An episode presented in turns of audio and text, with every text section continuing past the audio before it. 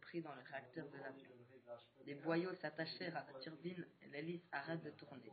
Et le réacteur prend feu. Chips vola le parachute de la vieille et saute de l'avion. Il atterrit sur une île bizarre. Il se met à chercher du bois pour faire une maison. Chips s'enfonce dans la forêt.